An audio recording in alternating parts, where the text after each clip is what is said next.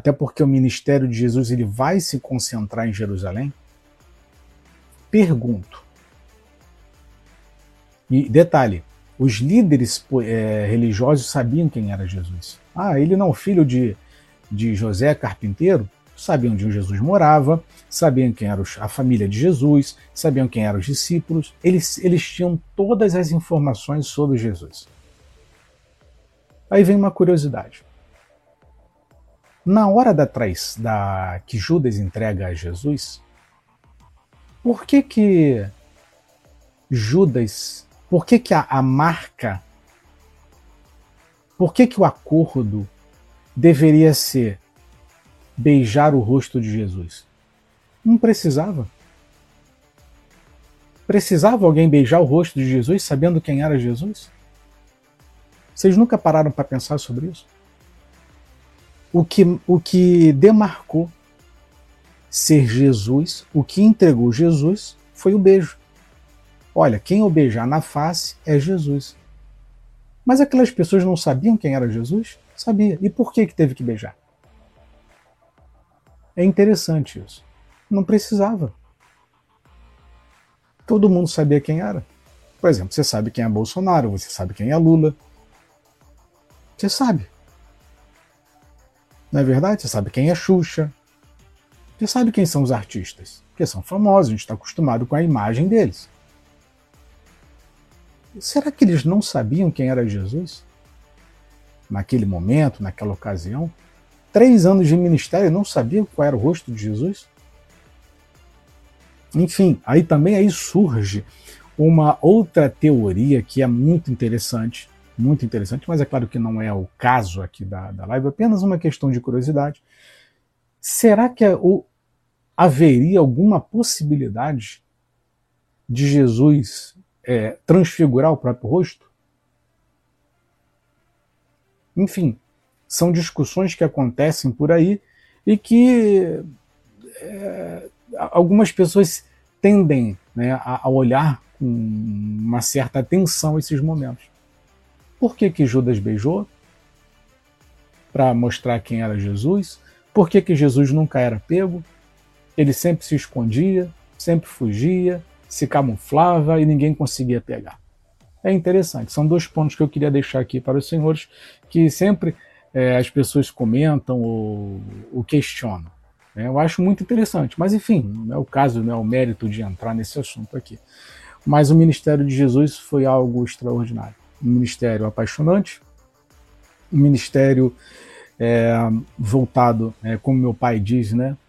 É, é o, o, amor, amar demais é, mata, né? Amar muito mata. né? Então é tudo é equilíbrio na vida.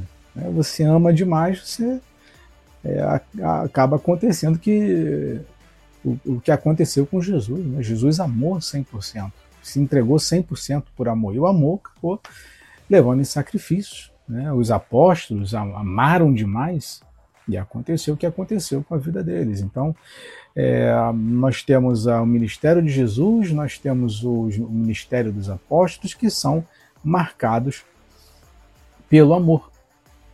Por isso que eles se entregavam 100% a essa obra ministerial e ela conseguia, é, de certa forma, avançar e, e, o ministério era puro, a mensagem era pura, é, o trabalho era puro, é, tudo que eles faziam tinha pureza, não era, não era contaminado, porque não tinha segundas intenções.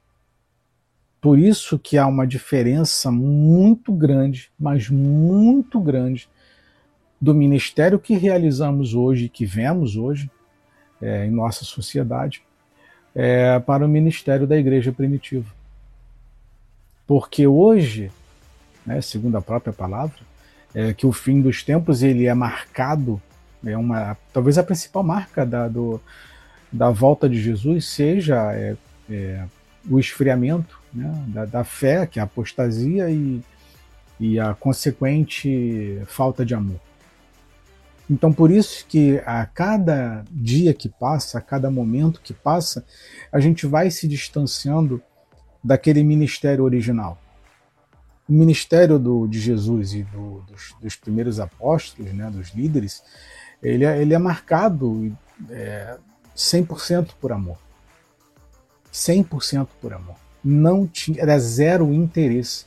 Por isso que Paulo entrega o seu próprio corpo para como se fosse o Paulo como se fosse o próprio sacrifício vivo.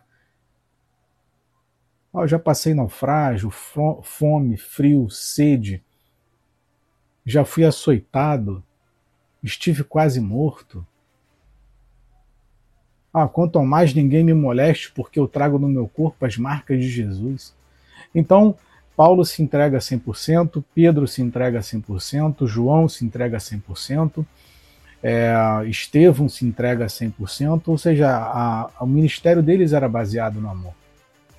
Então, para aqueles irmãos que têm certa é, dificuldade de, de enxergar, e muitos até questionam a gente, fala, poxa, irmão, como é que eu encontro uma denominação? É, que denominação você indica para a gente frequentar, para eu frequentar? Estou afastado um tempo, não consigo e tal. É só você buscar uma denominação que seja 100% amor. Você pega a Bíblia, você tem ali a sua, a sua bússola, você vai se reorientar por ali. E através de comparação você consegue analisar é, o que está dentro da, da palavra e o que está fora da palavra. O que está dentro de um contexto saudável, ministerial e o que não, faz, não faz sentido.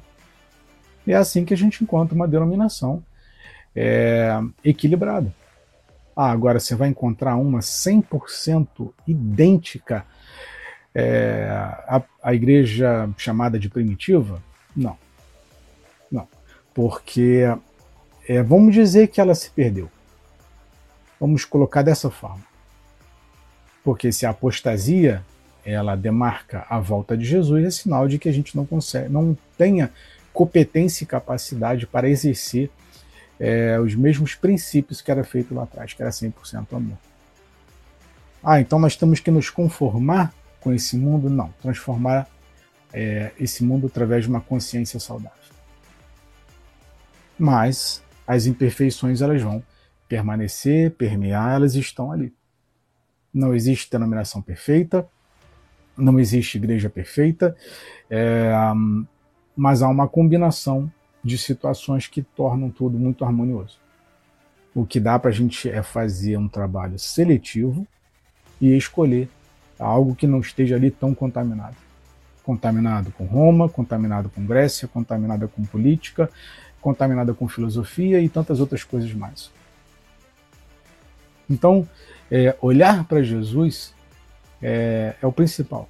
Ser apaixonado e alcançado por Jesus, fazer com que a mensagem dele alcance os nossos corações, é o principal. Principal e fazer com que a gente, independentemente de uma congregação, independentemente de um ambiente religioso, é, nós levarmos o evangelho como ele disse que é, deveria ser feito. Certo? O Gomes é, dizem que no Irã tem uma igreja semelhante à igreja primitiva. É, o irmão Gomes, é, vamos lá. Você tocou no assunto de, de Oriente Médio. Né? É, muito provavelmente, Gomes, que a gente vai encontrar igrejas muito parecidas com a igreja primitiva, é, não só no Oriente Médio como na África. Inclusive, eu tenho que voltar a fazer vídeos para vocês é, da, das, dos irmãos que estão sofrendo na África, principalmente é, Quênia, é, Quênia não, esqueci o nome da, da região agora. É, tem, tem uma cidade, deixa eu ver se eu acho ela aqui. Tem uma cidade é, que ela, um país na realidade, está sendo marcado, o Gomes, por, por muitas tragédias contra é, os cristãos e nativos. Tá? Foi é, março, abril, em um mês mataram mais de 300 cristãos na África, nesse país da África.